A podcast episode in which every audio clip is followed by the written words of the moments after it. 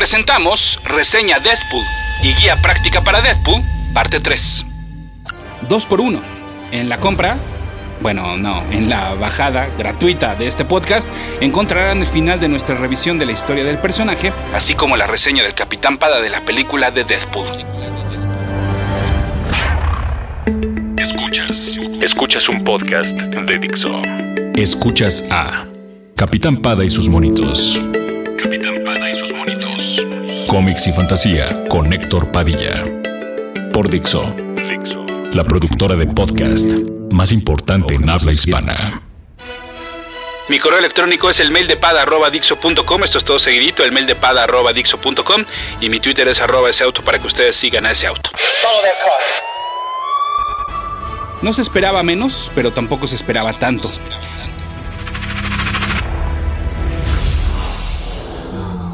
Estoy hablando de las cifras. Deadpool, la película, ha superado varios récords, eh, pues aquellos cada vez más sencillos de romper, como los de fin de semana de estreno a nivel local y global, y los de las semanas subsecuentes.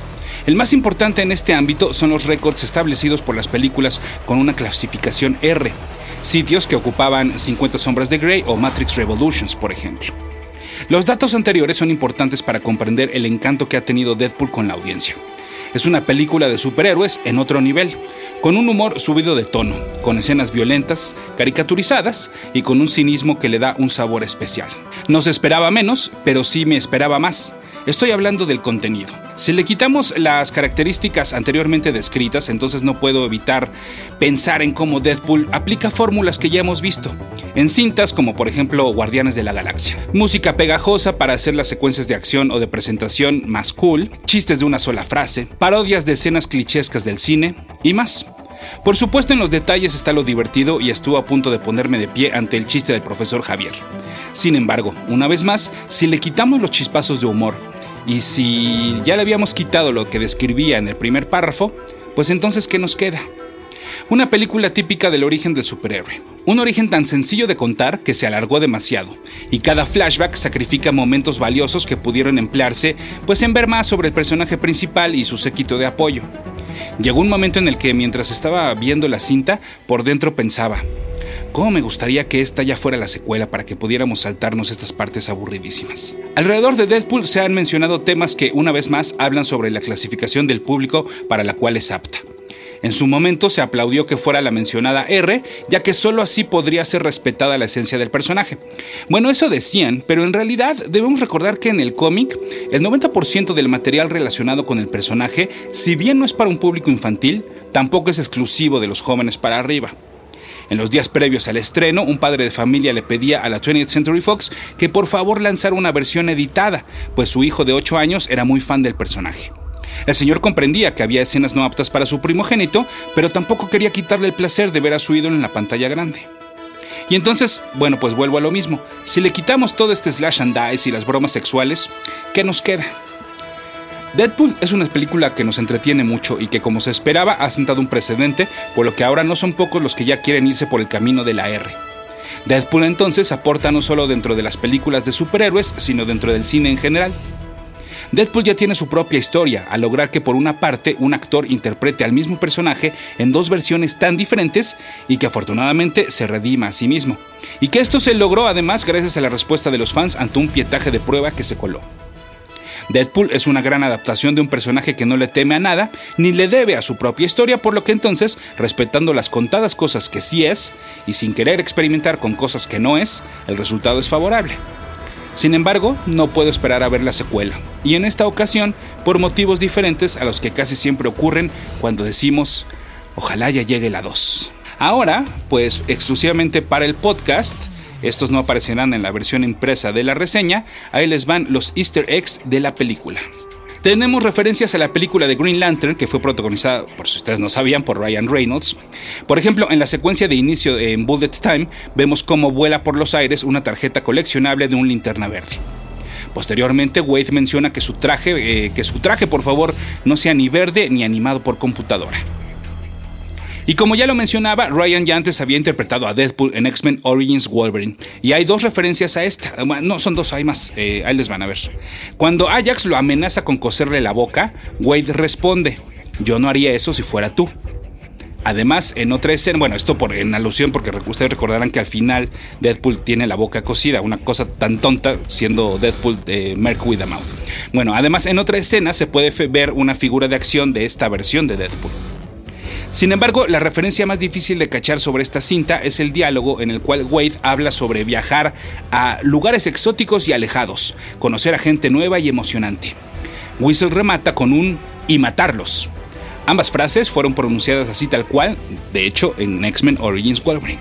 También hay referencias a Spider-Man, como cuando Wade dice que parece como si lo hubiera mordido un Sharpay radioactivo.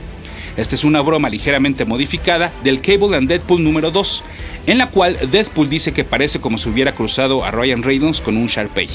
En la pelea callejera podemos ver un letrero que anuncia el Parker Boulevard, en referencia obvia pues a Peter Parker. Deadpool dice la frase Go Get Her Tiger como cuando Mary Jane conoció a Peter y le dijo Face It Tiger. Hacia el final, Deadpool se refiere a sí mismo como tu friendly neighborhood pool guy. Y por último, en las animaciones de los créditos podemos ver cómo Deadpool se balancea en una telaraña y se cae. Hablando de esta pelea entre autos, también podemos ver la freeway llamada Niciesa, aludiendo a Fabián, el co-creador del personaje mientras que al otro co-creador, Rob Liefeld, lo vemos en un cameo en el ahora famoso bar donde se reúne con Whistle.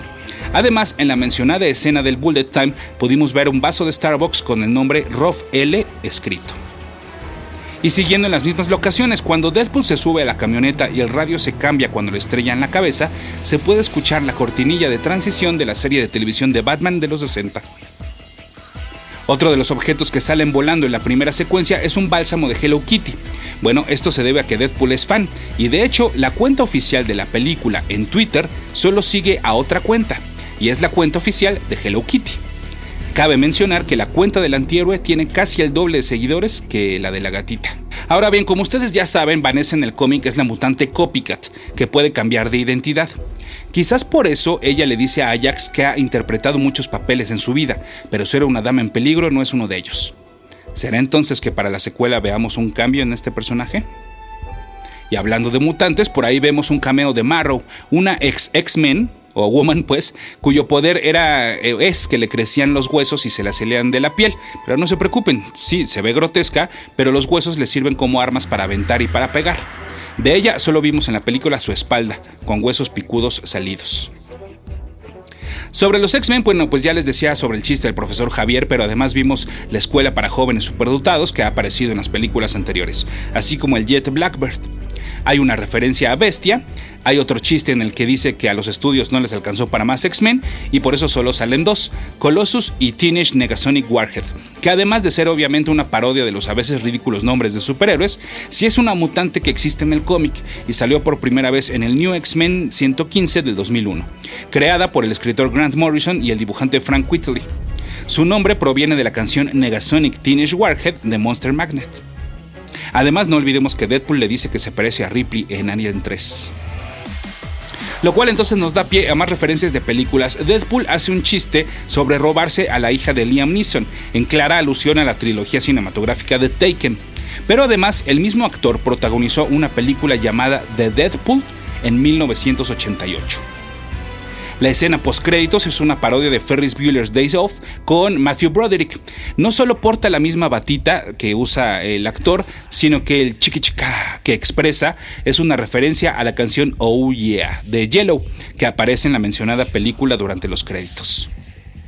Por supuesto, recordemos también la broma sobre la película 127 horas, el chiste sobre Yoda en la espada de Luke, una referencia a Weird Science cuando Wade le dice a Vanessa que pareciera que la hizo por computadora, y también tenemos a Whistle haciendo la referencia a Blade 2 cuando habla de una fiesta con gente vestida de manera muy rara.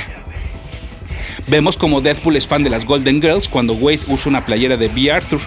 Y hay otra referencia a otro sitcom. Cuando Ajax le dice que adivine su verdadero nombre, Wade dice Basil Fawlty, que es el personaje principal del programa británico Faulty Towers, y el cual era interpretado por John Cleese.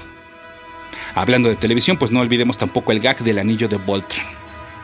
Ahora bien, toda la escena del repartidor de pizza es una adaptación de una situación similar en el Deadpool número 10 del 2012. Y si se fijan bien, la pizzería es Famous Faggy. en honor al jefe de Marvel Studios, Kevin Feige.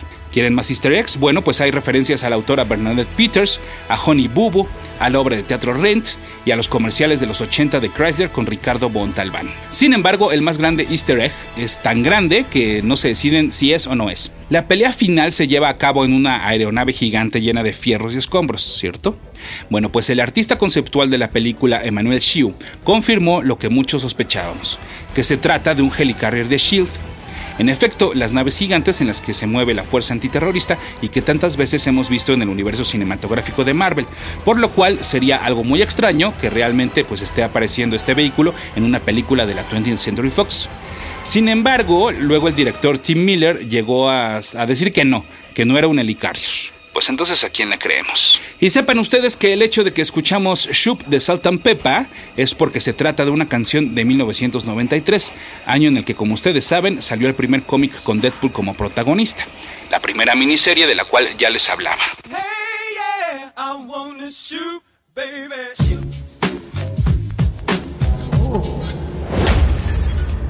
Capitán Pada y sus monitos. Y ahora pasemos entonces a la guía práctica para Deadpool parte 3 y última. Nos quedamos en que Deadpool poco a poco iba dominando los estantes con series mensuales y miniseries, pero no solo sus títulos crecían, sino también su galería de personajes. Por ejemplo, en el Deadpool Merc with a Mouth número 7 hizo su aparición Lady Deadpool, es decir, Wanda Wilson, es decir, la versión femenina de Deadpool pero de la Tierra 3010. Ya teníamos entonces a una cabeza zombie, a una mujer, a un niño, ¿lo recuerdan? Y al personaje principal de todos estos derivados. Pues entonces ya se podía armar un super equipo, ¿no? Así es. Y llegó una nueva serie, los Deadpool Corps, o los Deadpool Corps, eh, eh, pronunciado correctamente. Eh, ellos también contaron con sus filas, en sus filas, perdón, con un perro, parodiando evidentemente a lo que en su momento era la muy extensa Batifamilia y Superfamilia de la DC Comics pre-crisis en las Tierras Infinitas. Si ya se perdieron un poco, entonces para que se den una idea, a mediados del 2010 teníamos corriendo Deadpool, Deadpool Core, Deadpool Team Up y Deadpool Merc with a Mouth. La gente y la editorial simplemente no podían tener suficiente Deadpool. ¿Les cabe más? Óyeme. ¿Qué es eso, grosero? A los pocos meses llegó la miniserie Deadpool Wade Wilson War bajo el subsello Marvel Knights. Luego Deadpool Pulp, que mostraba a una versión alterna del personaje pero situado en la década de los 50. También tuvimos Deadpool Max bajo el subsello para lectores maduros de Marvel, lo cual significaba un Deadpool y a otros personajes y compañeros de este mercenario, como Bob el agente de Hydra, sin censura. Esta serie fue escrita por David Lapham y dibujada por el legendario Kai Baker, durante los 12 números que duró en su primera corrida. Capitán Pada y sus monitos. Porque para mediados del 2011 e inicios del 2012 la cosa ya estaba un poco más relajadita. Situación que no iba a durar mucho, eso sí. Si alguien extrañaba al Deadpool en misiones más serias, lo podíamos ver como parte de los Uncanny X-Force, un grupo que se iba a encargar del trabajo sucio del mundo mutante y para ello pues necesitaban claro a los mutantes más sucios. El traje de Deadpool en esta ocasión dejaba el rojo atrás y hacía juego con el del resto de sus compañeros, Arcángel, Phantomex, Psylocke y Wolverine es decir, con el mismo diseño pero en blanco y negro, bajo los lápices de Sad Rivik y Jeromo Peña, por mencionar solo algunos, además del guion de Rick Remender. También ya teníamos corriendo la Deadpool Max 2, o sea, una nueva miniserie con el mismo equipo creativo, y la serie principal de Deadpool, que en su número 49.1, cuando Marvel puso de moda sacar los .1 entre la numeración regular, nos presentó el especial Deadpool, el musical. Sí, con el guion todavía de Daniel Way y los dibujos de John McCrea, la mayor parte de los diálogos se leen al ritmo de diferentes canciones, pero con la letra modificada. Como es el caso de OPP de Native by Nature.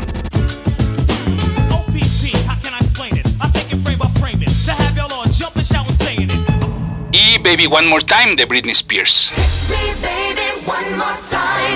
Entre otras.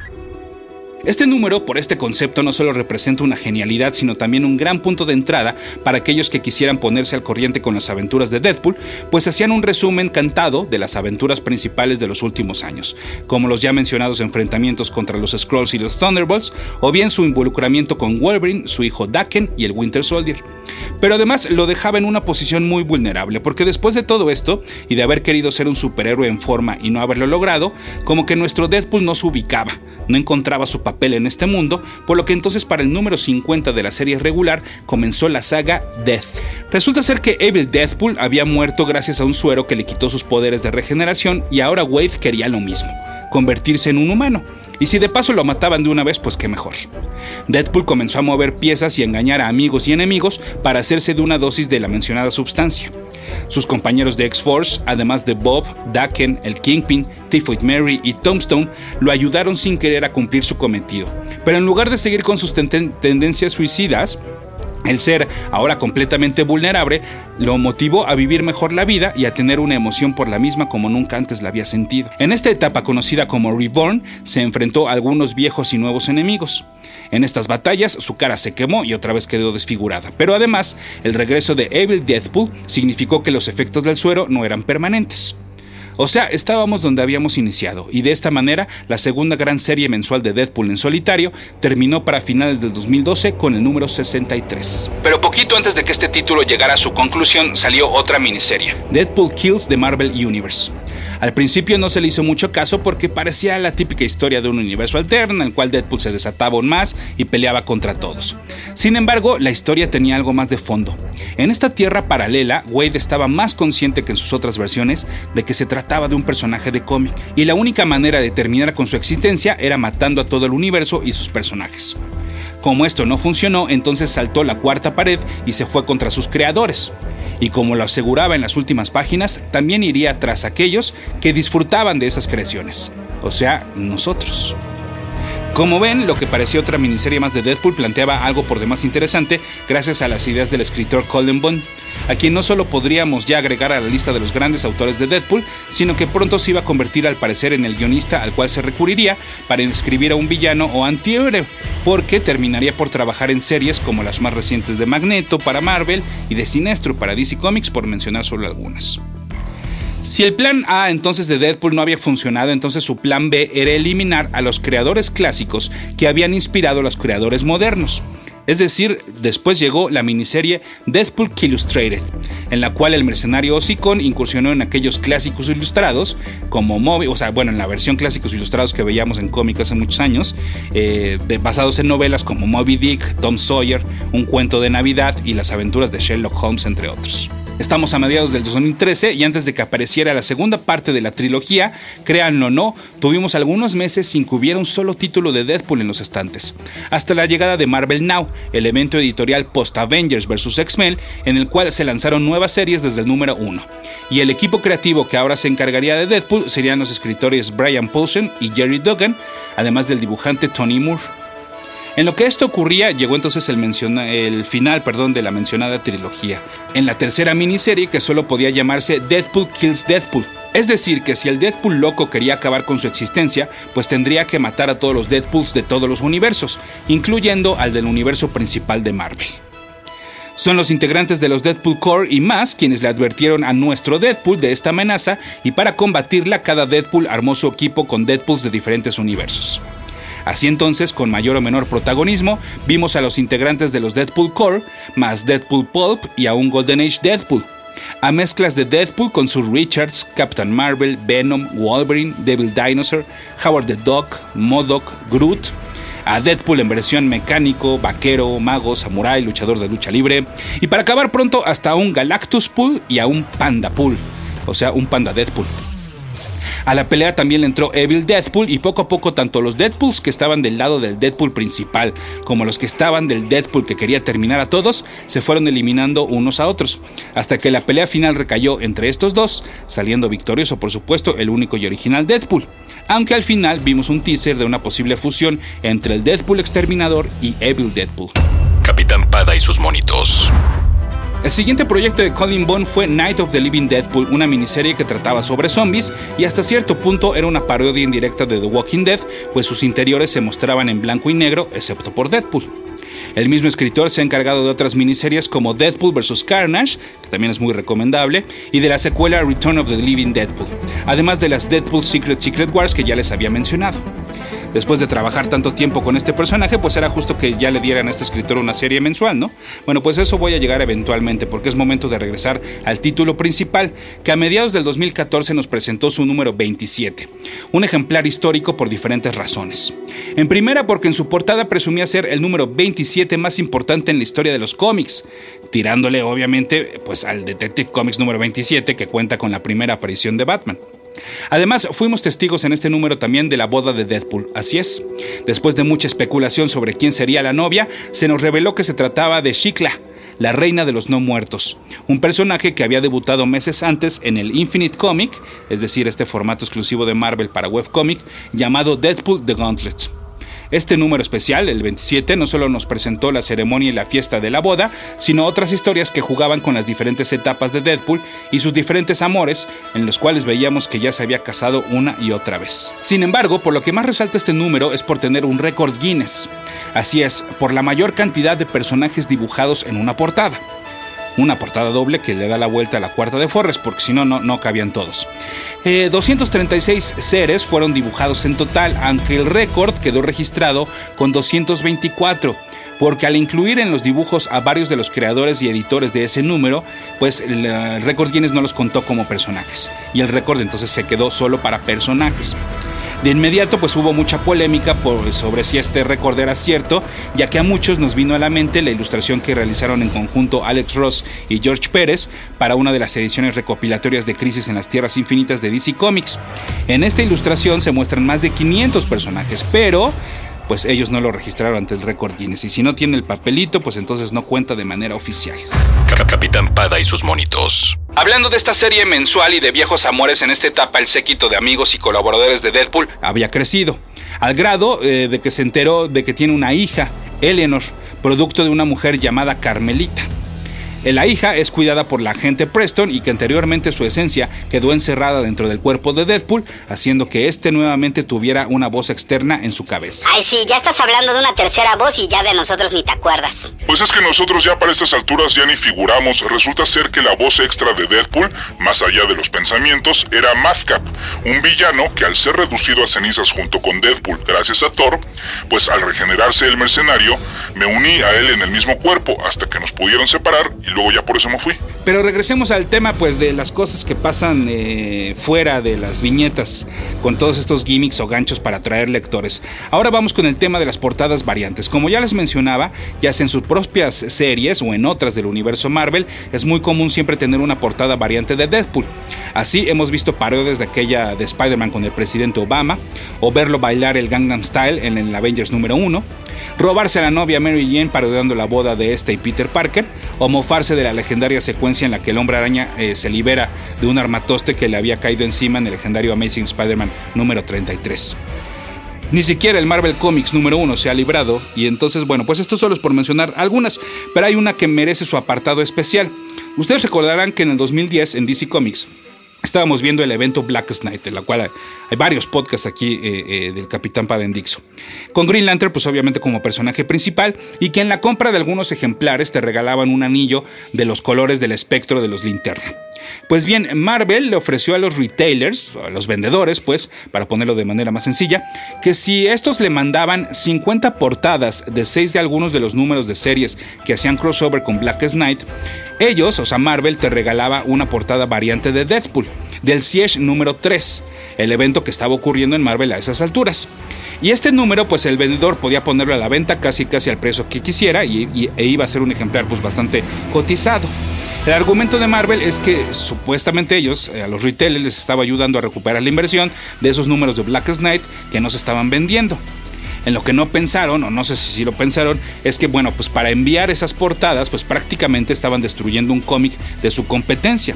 Y el fomentar este tipo de prácticas, como que la verdad no está nada bien, ¿no? Tratándose sobre todo de un material de lectura del cual vives y al cual se supuestamente eh, disfrutas, ¿no?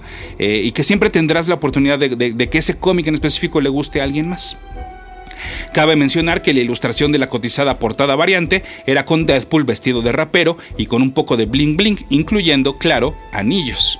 Y esta corrió a cargo del rey de las portadas variantes, J. Scott Campbell. Capitán Pada y sus monitos. Y ahora que ya se había casado, pues bueno, ¿qué podrían hacer para estar continuamente llamando la atención con Deadpool? Pues matarlo de nuevo. Sí, se nos anunció desde meses antes la muerte de Deadpool, la cual ocurriría en el número 250, que en realidad se trataba del número 45 de la serie mensual, pero en esta ocasión no se trataba solo de un número al azar, sino que en sí sí representaba el número 250 si contamos todos los números de las anteriores series de Deadpool. En los números previos a este evento se venía preparando un enfrentamiento, eh, perdón, un enfrentamiento entre Flag Smasher y Ultimatum contra Deadpool. Los primeros, los primeros dos son una organización terrorista cuyo principal enemigo había sido siempre el Capitán América, pero pues ahora ya traían pique con el degenerado regenerable. Una vez que logra prácticamente desaparecerlos, pues él está dispuesto a dejar a un lado su identidad de Deadpool y a solo ser Wade Wilson, pues estos condenados habían puesto en peligro a su familia, tanto a la más cercana como a la adoptada. Cuando por fin se deciden estar juntos todos, ocurre la última incursión, Ajá, recuerden las incursiones, chéquense los podcasts de los Avengers que hemos hecho aquí por si no entienden. Y bueno, pues eh, la última incursión es aquella que termina con el universo Marvel y da paso a las nuevas Secret Wars. Capitán Pada y sus monitos.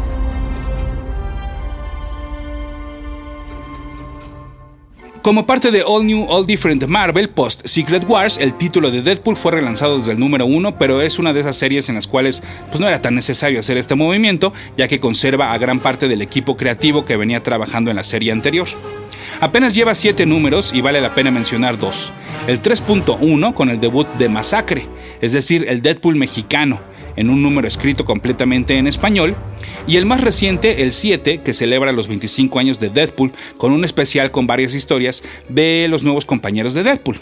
Así es, estos son Stingray, un vengador de reserva, Terror Inc., un personaje de los 90 cuando en Marvel quisieron revivir los cómics de horror pero mezclados con superhéroes, The Food Killer, un asesino con un código moral muy dudoso, Slapstick, que tiene los superpoderes de una caricatura, Solo, un antiterrorista que surgiera en las páginas de los cómics de Spider-Man y el mencionado Masacre. Todos ellos son los Mercs for Money y al lado de Deadpool protagonizan una serie mensual escrita por, ya les decía, Colin Bond. Esto quiere decir que por mucho pues es mi favorita, es mi favorita por sobre la serie normal.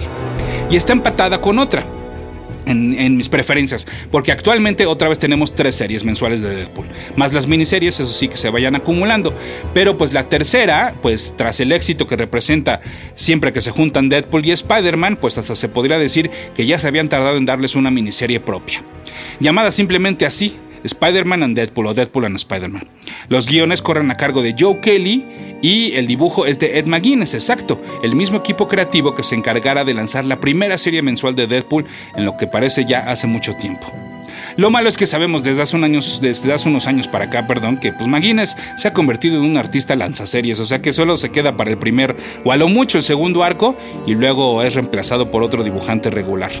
Así que lo único que nos queda es disfrutar de su arte en estos primeros números, que por supuesto, bueno, obviamente pues están llenos de humor. Lo que resulta curioso es que a Deadpool lo vemos como el héroe novato, como en su momento lo fue Spider-Man, y pues a este último enfadado de las estupideces y actitud del primero. No por nada, pues el hombre araña renunció a los Uncanny Avengers para no compartir más tiempo con Deadpool. Pero, ¿cómo? ¿Deadpool ya es un Avenger? Ajá. Escuchas. Capitán Pada y sus monitos. En la más reciente versión de los Uncanny Avengers, Deadpool fue requerido por Steve Rogers para formar parte de este equipo. Recuerden que dentro de las viñetas, este grupo es conocido como la Unity Squad, que busca poner el ejemplo de cómo los humanos, mutantes y ahora inhumanos pueden trabajar juntos. Así entonces, por parte de los primeros tenemos al mencionado ex Capitán América, la Antorcha Humana, Brother Voodoo y el mismo Deadpool, porque recordemos que él no es un mutante, aunque esté más cerca de esa familia. Por parte de los segundos están Rogue, Quicksilver y hasta hace poco se unió Cable. Y por parte de los inhumanos está Synapse. Como ya les mencionaba, bueno, pues Spider-Man formaba parte de este equipo en el número uno, pero ahí mismo se salió porque no aguantó a Deadpool. Y entonces en lugar de correrlo para quedarse con Spidey, Steve Rogers le ha dado un voto de confianza a Wade, sobre todo para que se encargue de misiones específicas como de infiltración. Esto ha motivado a Deadpool a dar lo mejor de sí y pues está en una etapa de su vida en la cual, a pesar de que su esposa lo regaña por no pasar mucho tiempo con ella, se siente contento y se siente con ganas pues de echarle muchas ganitas, sirviendo tanto a los Avengers como a sus Mercs for Money. Este entonces, pues fue la guía práctica, o les podría decir que la guía casi completa de Deadpool, para que sepan de dónde vino, qué ha hecho, qué es, qué hace y en qué anda actualmente el personaje de Marvel que ha llegado a simbrar al cine con su película.